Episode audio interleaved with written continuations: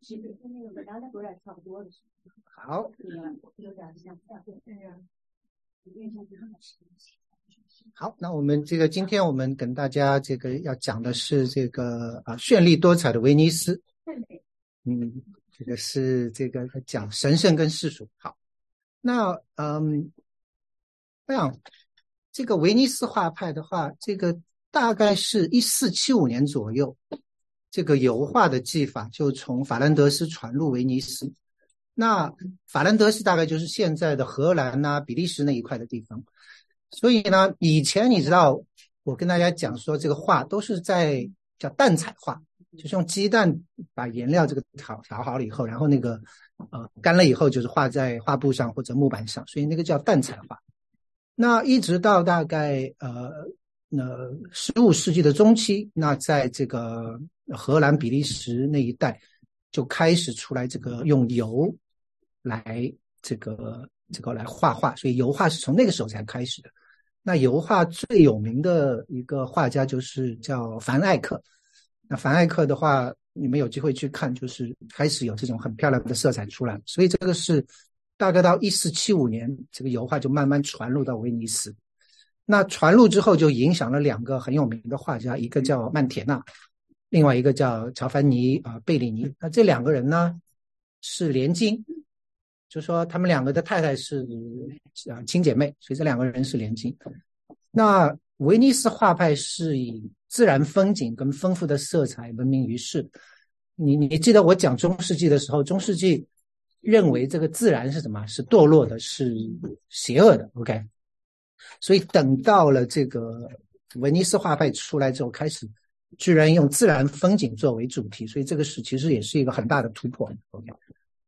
那威尼斯画派的这个呃最主要的代表人物，一个是呃吉奥乔尼，另外一个是提香，那都是这个呃乔凡尼贝里尼的这个这个徒弟。OK，那啊呃吉奥乔尼是用这个艺术来表达人本主义人文思想的第一个人。那以前的话，画画都是表达宗教情感、宗教思想，甚至是这个主题作画，就是。教教教堂要你做怎么样的一个，比如说是哀悼基督，那你就按照这个主题来画，而且都有这个相同的格式的。那等到了这个吉奥乔尼开始，就是开始突破这样的一个框架，开始以人为本。OK，所以他是以人本主义人文思想的第一人。OK，那到了提香这边的话，就开始慢慢的把神圣跟世俗的界限就逐渐模糊。你你如果去看提香画的话，他画很多的这个宗教画，他也画很多的这种世俗题材的神话啊这些东西。OK，那再到下一代，就是到了韦内韦罗内塞，这个是提香的徒弟，叫 Veronese。到了韦罗内塞那一代的话呢，神圣的主题就全然被世俗化。OK，所以你可以看这个脉络很好玩，所以我们待会儿可以看他们的一些的画。好。所以在这边的话，我想先看一幅，这个是曼铁纳画的。那曼铁纳就是最早一代，就是被油画影响的第一代的这个威尼斯画派的这个画家。那你看到的这个油画的这个色彩就已经是相当的，色彩相当的丰富了，你知道？嗯，呃，这个是画在这个呃科西玛尼，就是耶稣在上十字架之前，他跑到一个地方叫做科西玛尼园。然后在那边，他就向神祷告，求神加添他力量。所以你看到这个，呃，有一群的天使，对吧？有小天使，然后拿着十字架来，来加添他的力量。然后呢，这个远处的这个一群的，这个是呃犹大带着一群的兵丁过来，来抓捕耶稣，对吧？那上面还有一只不祥的乌鸦，对吧？这个，所以，所以他这边就是有很多这些的呃东西，然后。这这这这几个人是谁？呼呼大睡的。门徒门徒那是圣经上的一段故事，就是耶稣就是带着三个门徒，那个三个他也有十二个门徒，那这三个是十二个门徒里面的内圈，就是跟他更加亲近的是彼得，他的大弟子约翰，然后雅各。OK，所以等于是他最亲近的三个弟子。结果呢，这三个人就是。不怎么争气，就是 祷告祷告他就睡着了，然后就呼呼大睡，然后耶稣一个人，所以他就描述这个克西玛尼的这个场景。好，所以这个时候你看到一个呃很特别的事情，就是有风景，以前没有这些东西的。OK，后面的这些城堡啊，这个这个山水啊，这些的风景又开始出来。所以这个是威尼斯画派的一个非常鲜明的一个特色。好，那所以曼铁呢在一四五八年画完这一幅这个科西玛尼之后呢，就他的连经就是那个乔凡尼。乔凡尼可能觉得不服气，说我也能画，所以他也画一幅。呃，所以这个是呃乔凡尼画的，那他画的还是用淡彩画，嗯，所以也是同样的主题。那耶稣在那边祷告，那下面一对的兵丁，后面的风景啊，呃，天使对吧？嗯，然后下面这个这个三个门徒，所以唯一少掉的就是少了一只乌鸦，对，别的都都是基本上一模一样。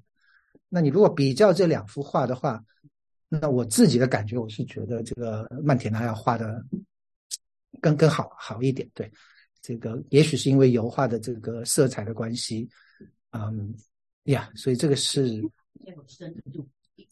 呀，对，它可以一层一层的涂上去。对，所以这个是呃两个人画的同样的主题。然后再介绍一幅我非常喜欢的这个曼田他画的，这个是他画的时候是。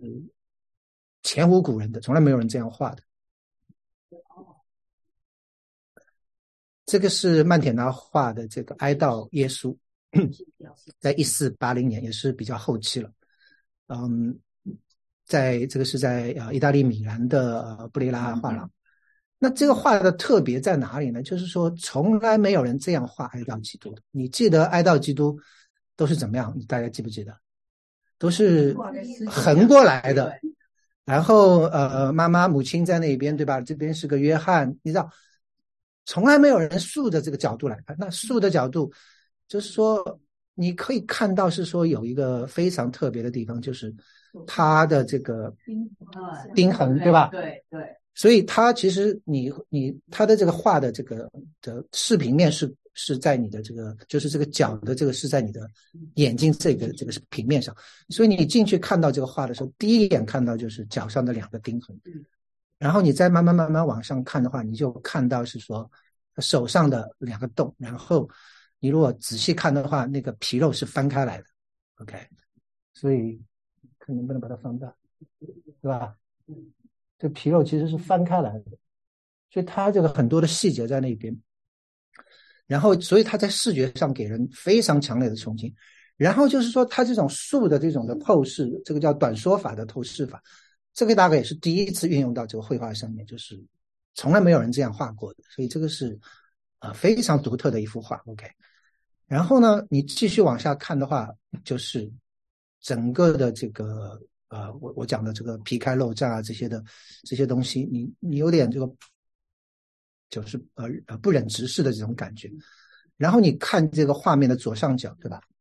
嗯，这边是这个约翰，然后这个是玛利亚，然后这边还有一个，这个是莫大拉的玛利亚，是半个脸在那边。OK，所以你如果仔细把这个放大的话，你可以看到这个脸上这种晶莹的泪珠，对吧？挂在这个约翰跟这个这个玛利亚的这个上面。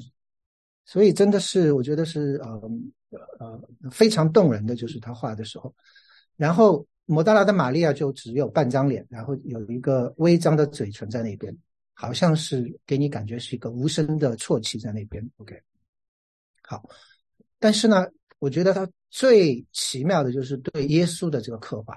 你其实远远的，你如果没有那么近的看，你远远看的话，就像我们这个角度看过去。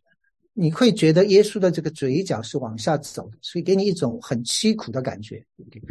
可是等你慢慢走近了去看的话，你会你会发现不一样，是不是？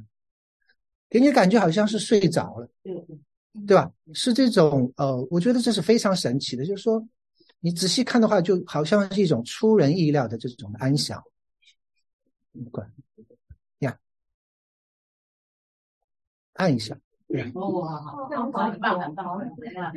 啊，OK，所以这个是呃呃，你就可以看到这种很安详的感觉在里。然后呢，你如果去看整幅画，这个光是从哪里打进来的？从右边打进来的，对吧？所以右边打到打到这样的一个一个打过来，所以仿佛让你一种的感觉就是好像耶稣死了，但是复活的日子已经不远了。OK，所以这些钉痕、这些泪珠、这些的愁容，再加上这个呃基督身体这种不同寻常的这种放置的位置。所以你看这幅画的时候，我是觉得就是充满了这种张力，给这个观众的心灵有一个极具冲击力的这种感觉。OK，所以耶稣的从容跟平静也好像是显示着他的得胜。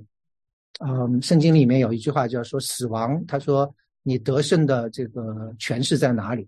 说死啊，你的毒钩在哪里？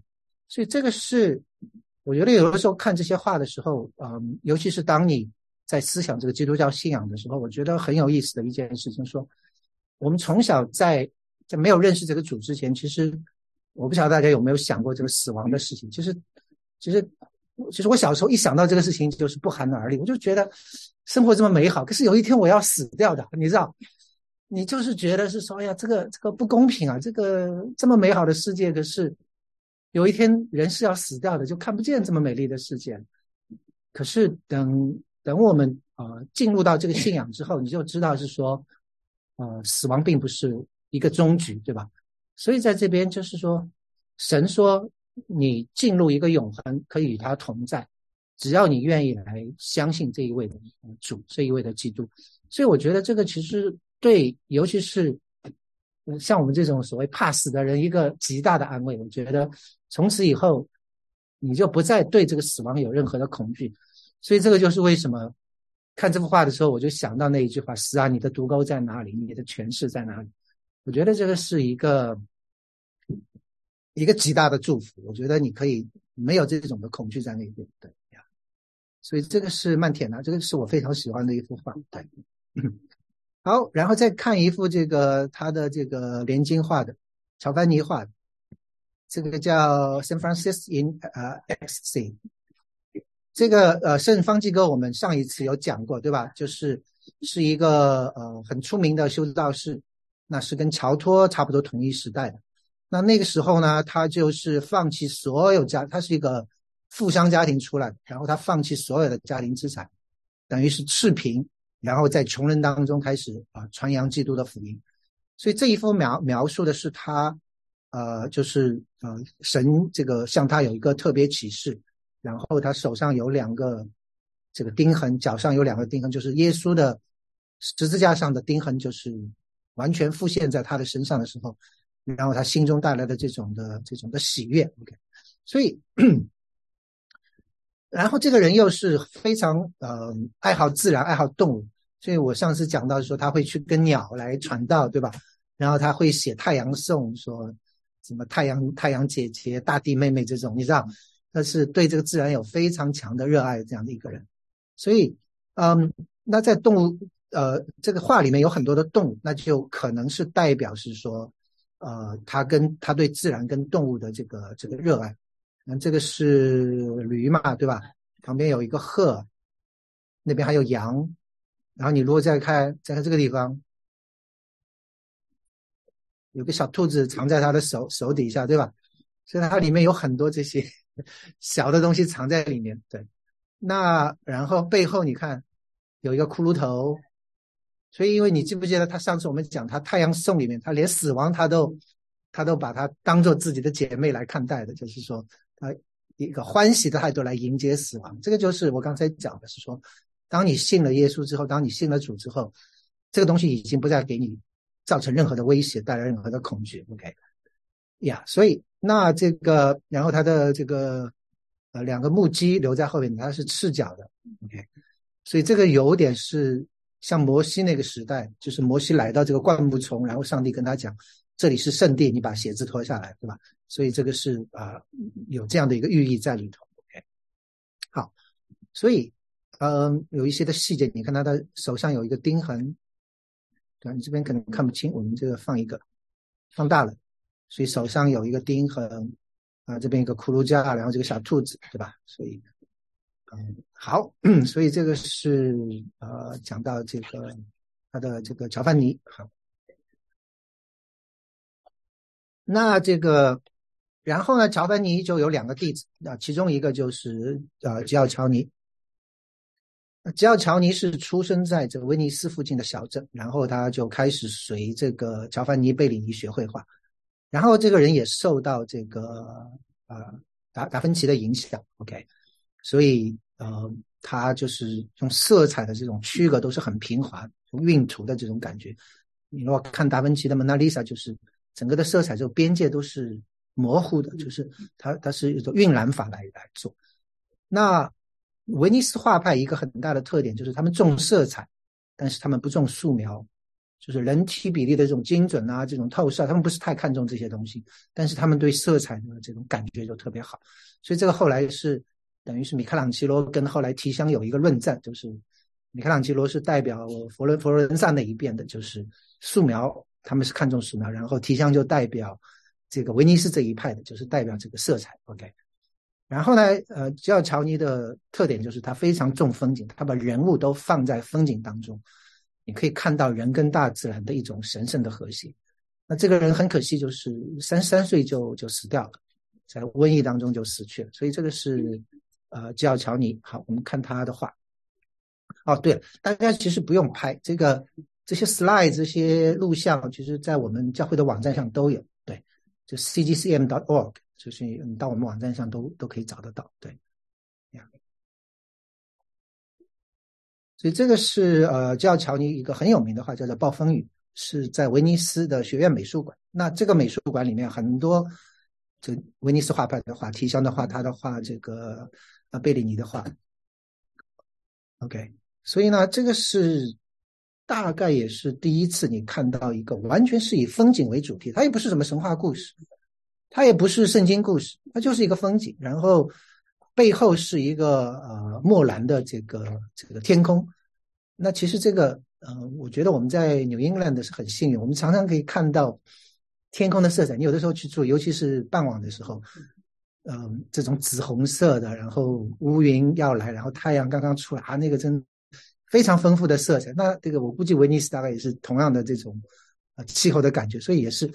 背后是一道闪电从这个墨蓝的天空划过，然后下面有一些的风景，然后前面是一个女子在呃哺乳，啊旁边有一个牧羊人在看着。所以，那有的人说这个是出埃及，这个也不像这个，就说抱着耶稣要回埃及去，跟好像也不像，你知道？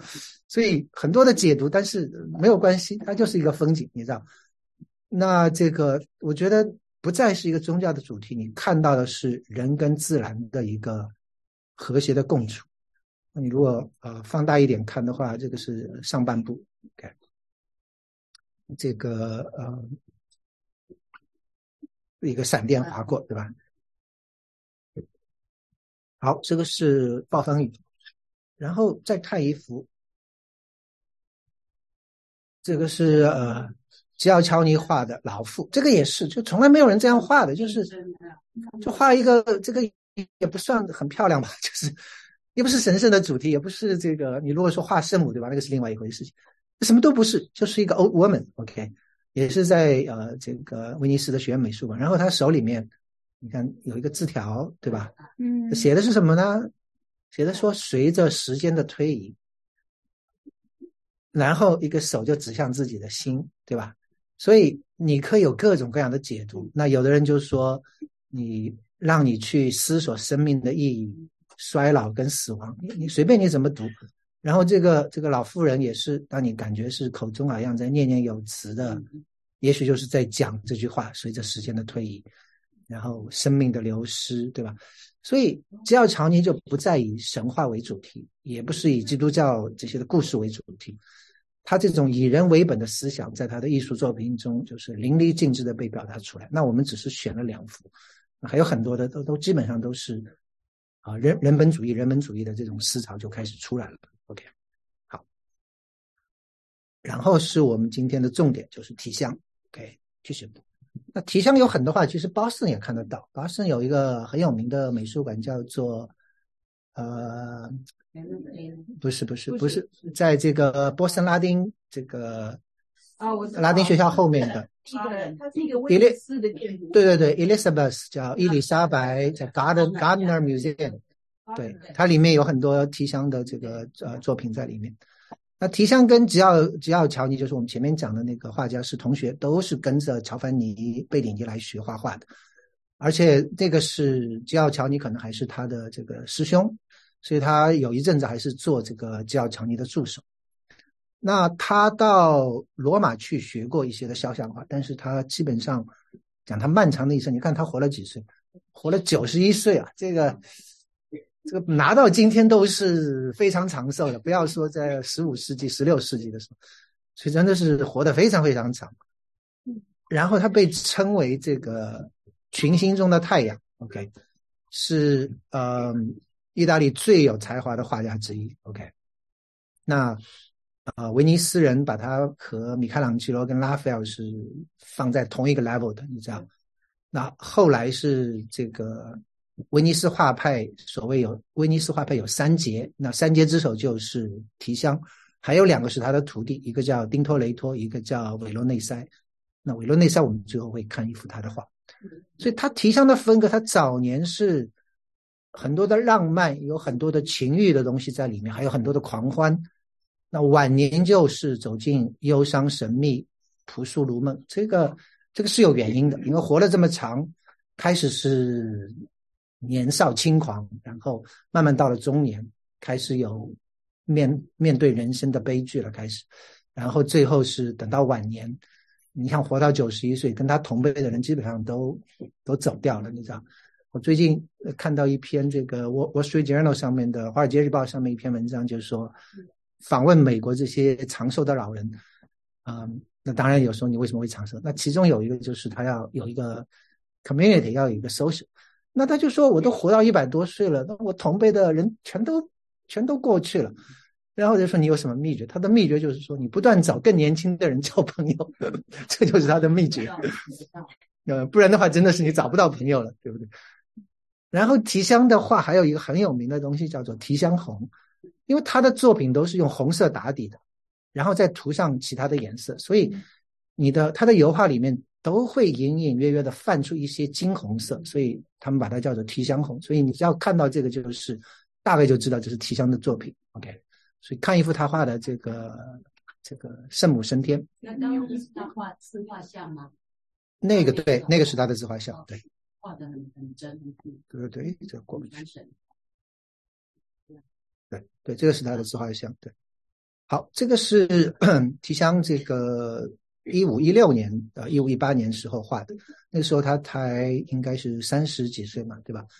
他就画这个圣母升天。那圣母升天是怎么回事呢？就是天主教认为玛利亚的身体，就是圣母玛利亚的身体，在她死亡之后就被神接上天，所以这个是呃常常会出现的一个宗教的主题。OK。不知道 这个，这个是天主教的讲法，那新教里面没有这样的讲法。对，然后他就画了这一幅的画，那这一幅画我刚才也给大家看到了。嗯，这个是在一个教堂，OK，是在一个叫威尼斯方济哥荣耀圣母圣殿，也是在威尼斯。那是在教堂里面一个巨大的一个画，你看这个，呃，高二十三英尺，差不多七米高，所以它这个底下的这个人物比真人还要高。这就是非常大的这个这个一幅画，那这幅画对当时来讲，对威尼斯的的公众来讲是相当的震撼。OK，所以很快就被认定是一幅杰作，然后也是就确立了他在这个威尼斯这个一个一个首席艺术家的地位。就是就是画了这幅画以后，哇，大家都觉得才华横溢，然后也是被认为意大利最重要的画家。OK，跟米开朗基罗、拉斐尔可以相提并论。OK。他们都是同时代的人，所以这个，呃呃，提香是这个画的这个非常非常了不起。然后你看他这个画，嗯，这个是远远的看，然后你这个近看，所以他画的人物，他三个区域啊，中间就是圣母玛利亚，你可以看到玛利亚就是站在这个云端。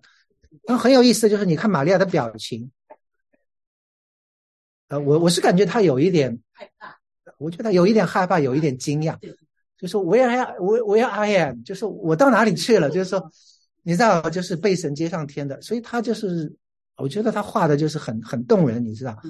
然后后面的这种这种的非常明亮的这种云彩，对吧？然后这个提香的这个红颜色，提香红在那边，嗯，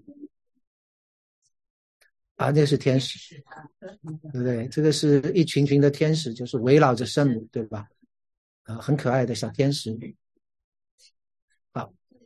好，对，这个是这个是上帝，对，所以最上方是，呃，对，最上面还有，对，最上面还有这些小天使，这样子，小天使，对。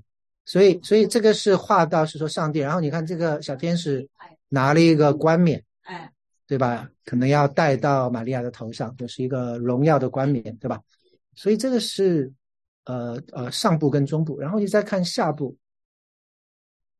下部也是，那下面是使徒，也在基督啊这天主教的这个传统里面就讲到是说他这个。呃，升天的时候，其实呃，那些耶稣的这些十二门徒都都围在他的身边。那个我看这个呃呃，丽丽在在数这个，正好十二个，你不用数，正好十二个。犹大没有，他犹大犹大死了之后，就有这个叫叫马提亚是呃呃代替这个犹大，是他们选在在使徒行传里面有讲到这一个过程，所以他们说，哎，我们少了一个，所以。有两个，那大家就自签，就抽出来一个，就是所以马蒂亚是十二个，所以你数一下，他有的是半张脸，那有的是呃全部。那这个坐在地上的，坐在这个这个是彼得，在这边呃双手祷告的，然后这个红衣服的这个比较年轻，呃好看一点的这个是约翰，你看，然后。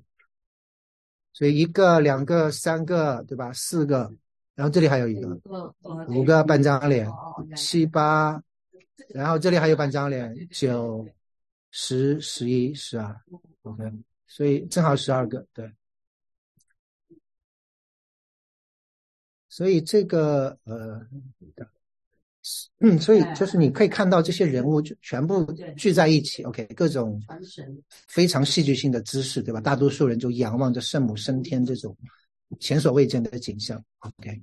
所以，嗯，这个艺术家的评论是说，巨大的人物动态的定格跟这些阴影的结合，他说英雄般的姿态来呈现出这种前所未有的这种大胆的剪影，OK。所以，嗯，以前很少画这种剪影的，啊？就是正脸，正脸，它就是把人物就是背影啊这些都画在一起。所以，嗯，这个，然后最后就是石头底下还有一个，这就是提香的签名。对，所以 好厉害呀！那他一般就是会签，这个是用拉丁文签的，呃，Titians。然后还有个 F，F 就是说是我是我画的，就是说那待会儿那个那个那个也另外一个也能看到，OK，所以这个是呃提香的这一幅，OK，圣母升天。好，那个是宗教画，然后看一个他比较这个轻狂时候画的，这个是大概可以算提香最有名的一幅画，叫做呃呃酒神跟阿里阿德涅。那这是一个希腊神话故事。就讲到一个希腊的英雄叫特修斯，特修斯要到一个迷宫，大家应该听过这个故事。然后迷宫迷宫里有个怪物，可是你进去了就出不来，对不对？那怎么办呢？结果这个就碰到了这个这阿里阿德涅，就是那个那个女孩子。阿里阿德涅呢就呃爱上了这个这个特修斯，然后呢在进迷宫之前就告诉他，你就拿一团毛线。一头在迷宫拴在迷宫的路口，那另一团你往里面走，这样的话，你就可以这个不会走走丢掉了，对吧？所以结果这个特修斯就是真的就是靠着这个办法就走到迷宫当中，就把这个这个这个半人半牛的这个怪物给杀死了。杀死以后，特修斯就就呃凯旋而归。那进入迷宫之前呢，这个这个特修斯其实答应过的，就是说我如果活着出来的话，我就娶你为妻。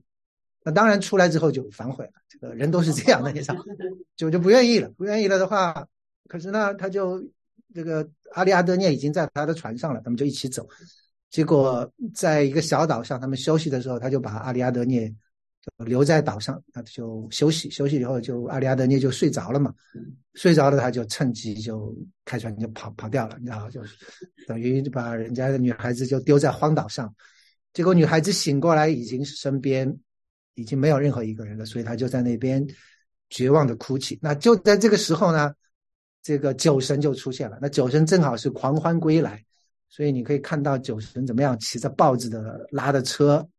后面一堆的这些呃，这个这个狂欢的男女在那边，你知道，然后就过来，然后他就描绘酒神看到这个女孩子阿里阿德涅的那一刻，两个人眼睛对在一起，然后就一见钟情，OK，所以就 就就爱上了这个女孩子，然后呢就就娶了她，然后还给她献上这个这个锻造之神所打造的一个金冠。那当然，这个这个阿里亚德涅是凡人嘛，所以他几十年之后就是最后还是死掉了。那死掉之后，这酒神就为了哀悼他，就把他的金冠就扔到天上，所以就是这个，呃，这个就是天上的星星就是他的这个金冠所造成的，所以就是描述了这一个。那这个时候呢，提香画这个时候的时候正好是三十岁左右，三十五岁左右，OK，是他创作力最旺盛，也是最。呃，精力旺盛的时候，那这个时候他为什么要画这个画呢？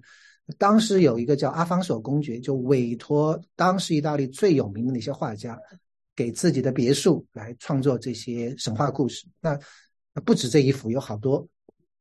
那找了谁呢？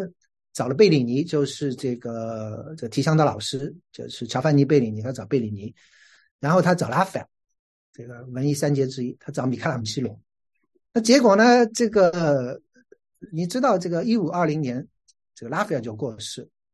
OK，那一五一六年这个乔凡尼贝里尼过世了，所以的命都没那么长，你知道，只有这个提香，提香还在。然后米开朗基罗呢，在忙着画这个天顶画，忙着画这个美第奇家族的这些雕塑，所以这个米开朗基罗往往答应人家的话都交不出来，因为他分身乏术，所以最后就只有提香。那提香在那个时候呢，也是。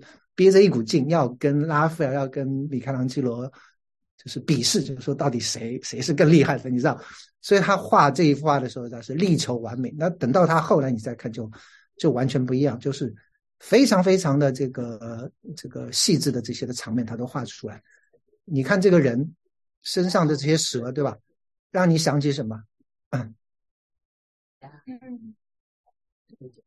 亚当跟这个撒旦，不是这个这个有没有看过？有，这个很有名的这个一幅画。这是罗马这是梵蒂冈。对，那个那个时候正好是一五零六年，刚刚挖出来这个。这个是一个也是一个希腊神话故事，然后这个得罪神了，然后结果这个神就派一条大蛇，然后把他的两个儿子一起。捆死，也是吧？所以这个是他在跟蛇，还有两个儿子跟这个这个巨蛇搏斗的时候的一个一个一个场景。所以他的这个嗯嗯的这个这个这个这个叫拉奥孔，OK？是偷了火？呃，不是不是不是偷火的，对，这这这幅画叫做拉奥孔，对。那呃，所以他这个其实是你看，他是一五二零年，所以那那幅。这个这个雕塑是一五零六年刚刚出土的，所以等于是刚刚出土十几年，所以他就为了致敬那个东西，他就把这个东西画在这里。OK，所以也是一个蛇。然后还有他画这个动物，这个猎豹，因为意大利是没有这个猎豹的，所以他们你看都画的很像这个 cheaters，两个眼泪的，对吧？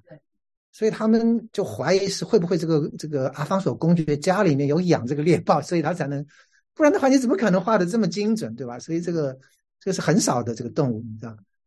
然后这个呃，然后你看这个黄布，他他们就说，如果没有这个黄布的话，好像就少一点东西。然后放放了这一点的色彩进去，然后还有一个我不晓得是一个瓦罐还是一个酒罐，啊，上面还有提香的签名，对我们待会儿可以仔细看。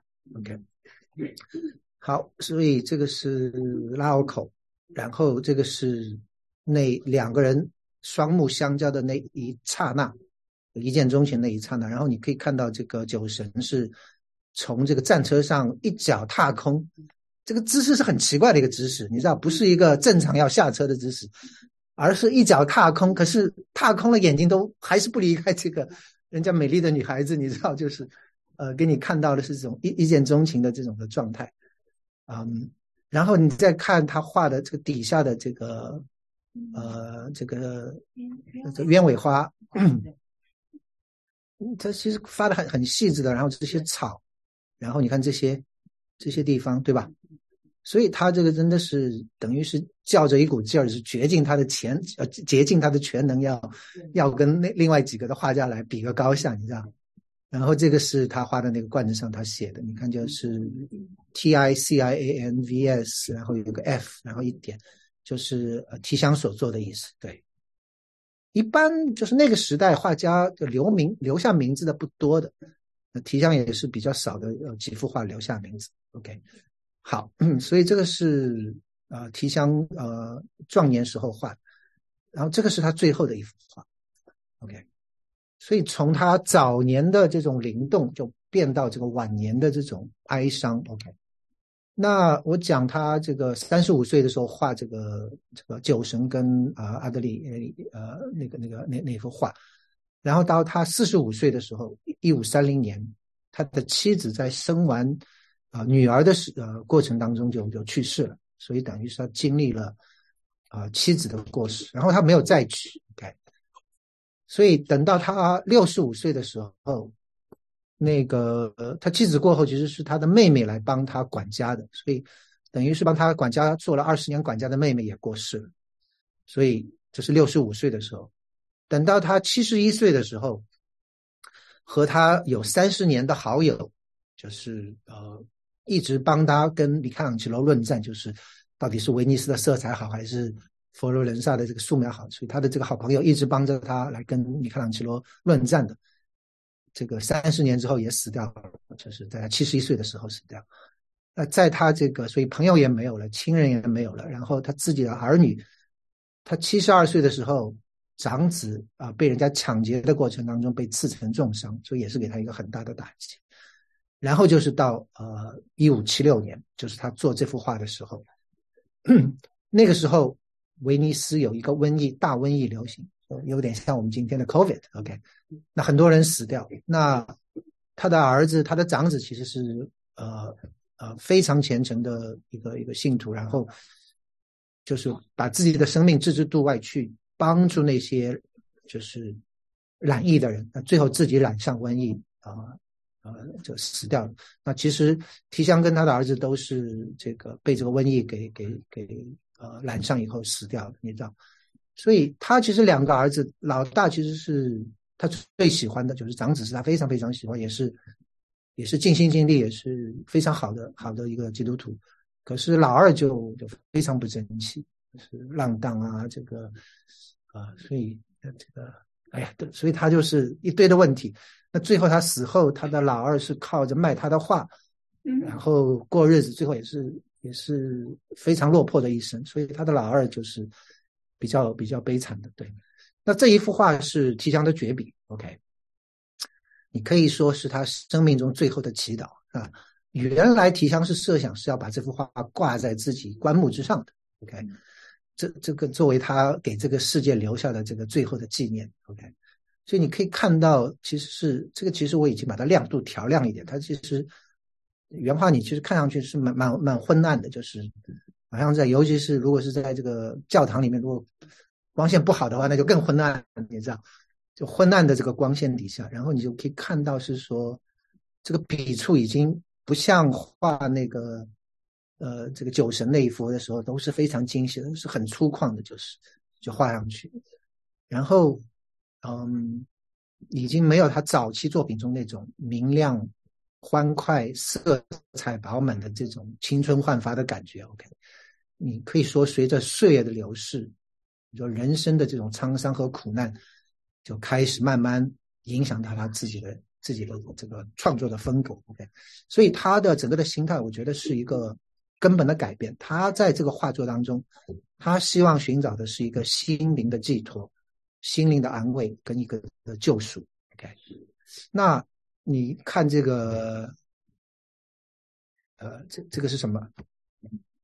这个，啊，这个是一个他要画的是一个铜雕，OK，那这个是个这样的一个东西叫呃鹈鹕，鹈鹕呢，它在啄自己的胸口，OK，你看有一个血点在这边，这是一个脖子，然后这是个头颈，然后下面有一些小小鹈鹕，所以这一幅画是讲什么呢？是讲这个鹈鹕啄开自己的胸口来，他他的这个奶水不够了，然后就把自己的胸口啄开，让血流出来，来喂自己的这个宝宝，你知道吗？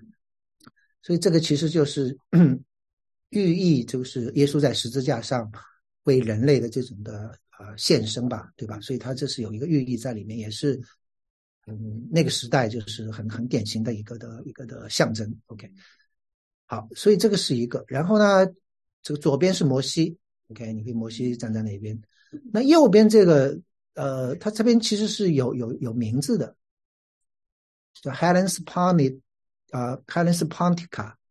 那这个人是谁呢？这个是希腊的一个女祭司，OK。那据说她预言过耶稣要来，然后也预言到耶稣的受难，所以在天主教的传统当中，呃，也会把它画出来。所以，嗯，这个抱这个十字架，你知道，就是预言耶稣再来。所以旁边是摩西，然后下面的话，耶稣当然这个没问题。然后是啊，圣母玛利亚，然后这个是抹大拉的玛利亚，然后这个是这个抹抹耶稣。抹大拉玛利亚不是用香膏膏耶稣吗？这个是装香膏的这个罐子，然后这个小天使。啊，这边还有一个，这个老人是一般认为是尼哥底姆或者是圣耶罗米，OK。但是呢，其实这个是提香的自画像，所以这是等于是他把自己画进去了，所以他等于是说把自己融入到整个耶稣的受难过程当中，他。跪在耶稣的面前是完全就是一个祈祷，所以我就说他的心态是完全的改变过来，嗯，不再是年少的时候那种呃很奔放的样子。OK，然后这边是两个两个狮子的这个雕像，然后最特别的就是下面还有一幅画，所以这个是叫画中画。OK，那这个这画的是什么呢？这个是其实是。嗯嗯，我们看一下好了。也也是耶稣，这个也是耶稣，这个圣母在抱着耶稣，也是画的这个圣伤的这个这个感觉。所以你隐约可以看到有两个人在向抱着耶稣尸体的圣母祈祷。那两个我一般认为就是提香跟他的儿子。OK，所以这个时候他们在恳求说圣母来保守他们，希望能够。免掉这个瘟疫的侵袭，但是我刚才也讲了，那其实在这个一五七六年这个八月二十七号，这幅画还没有完成的时候，提香就染疫而亡，就是感染到了这个瘟疫，结果就过世了。那这个，所以这幅画其实是没有完成的。那最后是他的学生帕尔玛帮他完全把它做做做好的。然后几天之后，他自己的深爱的长子，这个也是因为帮助病人。被瘟疫夺去了生命，你知道那个时候真的是为什么？呃，就是基督教后来会越来越兴旺，就是我觉得这些人的榜样实在是让当时的人就非常的感动。因为大瘟疫的来的时候，没有人愿意去去去去护理病人的，因为你护理的话，你也是死啊。所以全城人全部逃空，呃，留下的就是只剩下基督徒，就是只有他们会去照顾这些病人，所以很多人。有被神保守，就是呃活过来的。那更多的人就是在服侍病人的时候，就是一起，也就是呃跟着一起就死亡了。所以这个提香的儿子也是这样，就是被瘟疫夺去了生命。所以这个是呃，你可以看到提香的这个最后的这个时光，所以他是很凄苦的这样最后的岁月。但是呢，这个在这个呃嗯这一幅的画作里面，其实是他生命最后的一张。也是他内心这种深处的挣扎跟情感的宣泄，你知道，那或许是对逝去时光的这种怀念，或许是对苦难的这种困惑，对死亡的这种恐惧，在人生的终点，我觉得唯一能够给人带来盼望跟平安的，就是上帝对世人的善意跟爱。OK，所以他把这一幅画，他愿意把它当做自己临终时候的这样的一个最福的画。所以在圣经中有一句话，他说：“这个叫为为一人死是少有的。他说为人人死或有敢做的，唯有基督怎么样，在我们还做罪人的时候为我们死，神爱就在此向我们显明了。所以这个就是好像这个剃胡、这个着胸、这个气血来来哺乳的这样的一个的形象，你知道？所以所以我想这个也是表达这个提香最后的这种情感。所以这个好像一个永恒的悲歌，你跨越时空的界限，将这个艺术家内心最真挚的情感与世人分享。OK，所以我们看到的是提香生命中的一个转折，以及他永不磨灭的这种艺术的光辉了。所以我是我是觉得是呃非非常了不起的一个话，对呀。所以好，这个是讲到提香，那。啊，最后我们看一下这个提香的弟子，就是威尼斯三杰，呃之一的，叫做韦内洛塞啊，韦罗内塞 （Veronese）。嗯，那这个话也是很有意思。这个是提香有两大弟子，一个叫丁托雷托，一个就是这个丁托列托，一个就是韦罗内塞。那韦罗内塞画的东西，就是我刚才讲的，就是从这个呃吉奥乔尼开始，慢慢大自然开始人文主义，对吧？到了提香，神圣跟世俗，他都画。OK，那等到韦罗内塞的话，就完全被世俗所侵扰。他这个画的是什么？他画的是最后的晚餐。OK，那最后的晚餐，你就说那耶稣啊，耶稣在这里。他说 OK，耶稣在这里。那他说旁边那么多，哎，旁边那么多都是来吃晚餐的人呢。所以当他画完这幅画，结果这个当时这个意大利也有也有一个，你知道。西班牙有宗教法庭，那这个呃，这个意大利其实威尼斯也有宗教裁判所，所以宗教裁判所就震怒，就是说你画的什么什么鬼东西，把维维诺内塞叫来，所以就有一个审判，就是把维诺内塞就是叫来，就说你到底画的什么东西，所以就有一段这样的对话，那居然被记载下来，到现在还有，就问韦内洛塞，就说你画的是什么？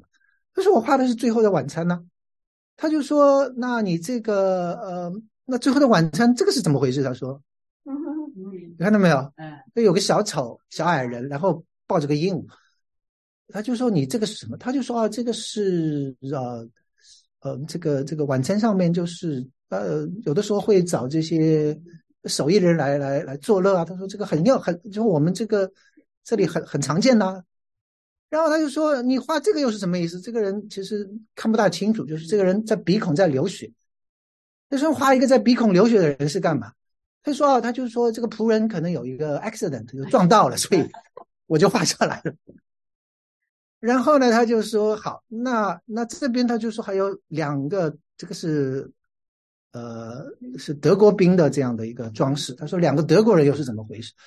哦，他说那两个德国人就是说在那边喝醉酒的，说这个这个宴会上常常有这这些仆人们怎么喝醉了就是这个样子。所以这个宗教法庭就不理他，就说你这个这个简直是胡闹，这个最后的晚餐被你画成这个样子，勒令他三个月整改，这个你三个月必须给我改过来。结果他三个月之后就就改了，改成什么？他就名字改了，叫做利未家的宴晚宴。那利未家的晚宴也是圣经的故事啊，就是说利未是一个税吏，那耶稣就说我要到你家，那利未悔改了，其实，所以他到利未家。啊，去去吃饭你知道，所以所以那这样的话，这个宗教法庭就就放他一马，就就放过去了。可是你就可以看到，是其实到了韦诺内塞的时候，他其实已经他画的根本就不是宗教画了。虽然借一个宗教的主题，可是他把所有世俗的东西全部画进去，你知道，这个这个乱七八糟的，什么人都有啊。表现的就是当时的这个贵族的这个生活。OK，呀，所以这个是。啊，我想这个是嗯呃威尼斯画派的一个简单的介绍。那我自己的一些的感悟是什么呢？我觉得就是人类一直在人性跟神性的这个两端就是摇摆。OK，那当最初基督教开始的时候，它的前面三百年是一直被迫害的。OK，当他走过这三百年迫害，成为因为国王这个皇帝都信教了嘛，对吧？所以大家都要信教，就成为国教之后。其大家就决定是说，哎呀，这个东西太好了，所以呢，这个人实在是太太不堪了，所以我们要抛弃人性，我们要抛弃这些自然，我们只要神性的完美。你如果走这样一个极端的话，你收获的就是中世纪数百年的黑暗。OK，好，那等到了文艺复兴，到了这个这个乔托这个一三零零零零年，然后一百年之后，等到了这个一四几几年，这些伟大的画家开始出来，那到一五几几年，这个米开朗基罗文艺复兴找回人性的光辉的时候，大家又觉得说不要人性，不要神性了，好像维内呃维维内维呃维洛内塞。v e r o n i c e 的那种那种的想法，就是说，我要全然拥抱这个人性。可是你要知道，这是一个堕落的人性，所以你最后收获的就是，我们今天还是可以看到，就是物欲横流、人间地狱的这种悲惨事情。所以我自己的观点，我是觉得人是需要一个人性跟神性的平衡。你要明白人性中黑暗跟堕落的一面，你也要知道人性中良善跟闪光的一面。因为圣经说人是照着神的形象所造的，我们有神里面的爱，我们有神啊里面的公义。OK，可是呢，我们要需要明白人性还是有它黑暗这一面的。只有在耶稣的十字架上，我觉得人性之恶才能获得神性的救赎。OK，所以这个是我的想法了。对，好，那我们今天就停在这边。谢谢谢谢。好。